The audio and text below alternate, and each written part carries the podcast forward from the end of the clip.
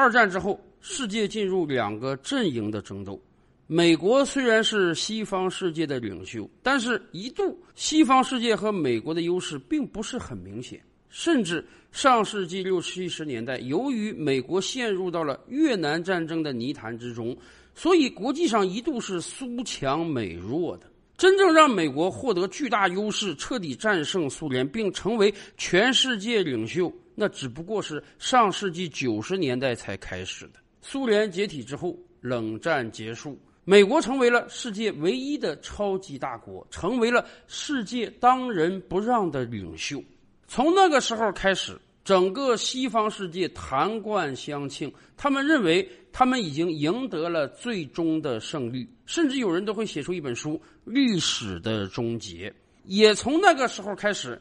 美国人就更加自命不凡了。他们认为美国就是当然的世界领袖，而且会一直担任世界的领袖。美国就应当是这个世界当然的中心。于是，在前几位美国总统的带领下，克林顿也好，小布什也好，奥巴马也好，美国一直担任着全球领导者的角色。然而，时移世易。今天的美国还能成为世界的领袖吗？今天美国是否还有能力继续扮演全球领导者的角色呢？也可能经过这些年的发展，美国自己都不自知，他已经丧失了这种能力。前不久，美国外交政策双月刊网站发表了哈佛大学国际关系学教授斯蒂芬·沃尔特的文章，该文章认为。时至今日，美国已经丧失了领导世界的能力。大家可以回想一下，九十年代初的美国是个什么样的状态？军事上，一场海湾战争砍瓜切菜一般，把号称世界第三军事强国的伊拉克，短短几十天斩落于马下。其他国家在电视屏幕观摩这场战争之后，感觉到这简直真的就是降维打击啊！现代战争还有这么打的？以往的军事思想、军事理念在美军面前已经彻底落伍了。政治上，建国六十九年的苏联一夜之间轰然倒下，整个东欧通通变色。美国在一夜之间赢得了冷战。经济上，美国一枝独秀，对其他各国是碾压式的存在。曾经一度想在经济上战胜美国的日本，也迎来了他失落的几十年。尤其是文化上的侵略更加明显呀！大家回忆一下，我们脑海中很多耳熟能详的美国电影、美国电视剧，大部分是上世纪九十年代和二十一世纪头十年涌入到我们眼前的。美国的方式成了最好的方式，甚至对很多国家来讲，成为了唯一的方式。美国是当之无愧的领袖。如果你的国家想发展，那么很简单，照抄美国模式就可以了。然而，经过三十年的发展，美国还有能力担任世界的领袖吗？我们其实从一件小事儿就能看出端倪来。比如说，美国的总统，大家可以回忆一下过往的美国总统是个什么样的形象？克林顿也好，小布什也好，奥巴马也好。啊，那都是年富力强的时候担任美国总统的。美国总统给我们的感觉和美国一样，朝气蓬勃、欣欣向荣。克林顿生于一九四六年，一九九二年当选的时候，他才四十六岁，那真是年富力强的好年龄。八年之后，和他同龄的小布什当选总统的时候，也不过才五十出头。当然。奥巴马当选总统的时候，年龄又轻了很多。连续三任的美国总统都是在人生最好的年龄执掌大权，带领美国的。这跟很多电影给我们的感觉都一样啊。在很多电影中，美国总统那就跟普京一样啊，上天能开飞机，下地能开坦克，既有血有肉，也有情有义。所以，美国给我们的真的是朝气蓬勃的感觉。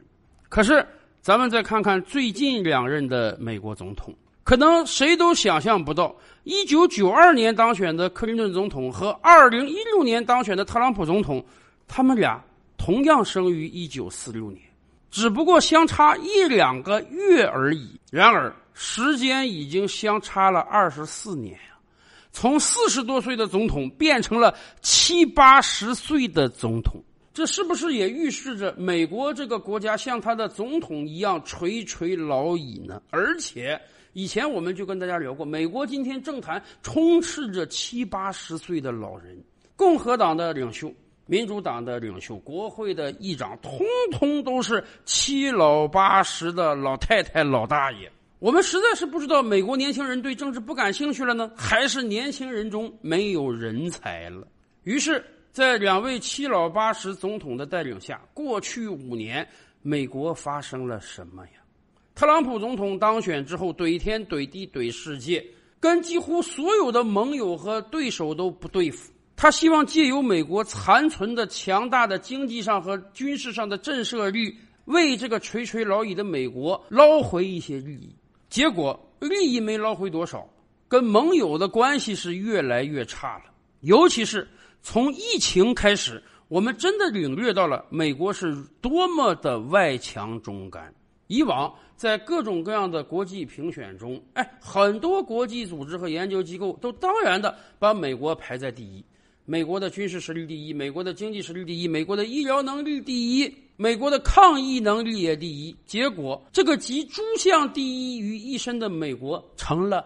疫情的重灾区成了疫情确诊人数和死亡人数的第一。换了一个拜登总统，能更好吗？拜登上台之时自比罗斯福，似乎前任留下的是个比胡佛还要烂的烂摊子。然而半年过去了，拜登似乎只有一个武器，那就是大放水印美钞。当然，除此之外，拜登留给大家的印象就是。他十有八九患了老年痴呆症。特朗普在任的时候啊，虽然他很多政策荒腔走板，但是好歹他没有留给人一个老的印象。虽然当总统之时也七十多岁了，但是特朗普还真是非常精力充沛。疫情之时，人家每天出来搞记者招待会，没稿啊能讲上两三个小时。年龄虽然大了点但是特朗普没有让人意识到他是个老人。换上拜登之后，这个问题可就大了。美国人似乎第一次意识到，他们的总统是个接近八十岁的老人了。今天不要说共和党的选民，还有很多民主党的选民都在质疑拜登能不能把这四年完成。以前我们说，美国是世界领袖。领袖不单要在诸项指标中排第一，更关键的是啊，领袖要为其他的追随者提供一个道路，提供一个方式，提供可以一个学习的榜样。曾几何时，美国认为他的制度是最优秀、最先进的，甚至很多其他人都说啊，美国这个制度能保证，哪怕你选一条狗当美国总统都不会出大问题。然而。接连两任不着调、不靠谱的总统选上来，很多美国人都在质疑：这到底是怎么了？一方面，美国的制度优势真有那么强大吗？为什么这么强大的制度优势会连续两次选不着调、不靠谱的总统？另一方面，以前不是说谁当美国总统都一样吗？为什么这俩人当了美国总统之后，整个世界对于美国的鄙夷越来越深了？以往很多国家那真是。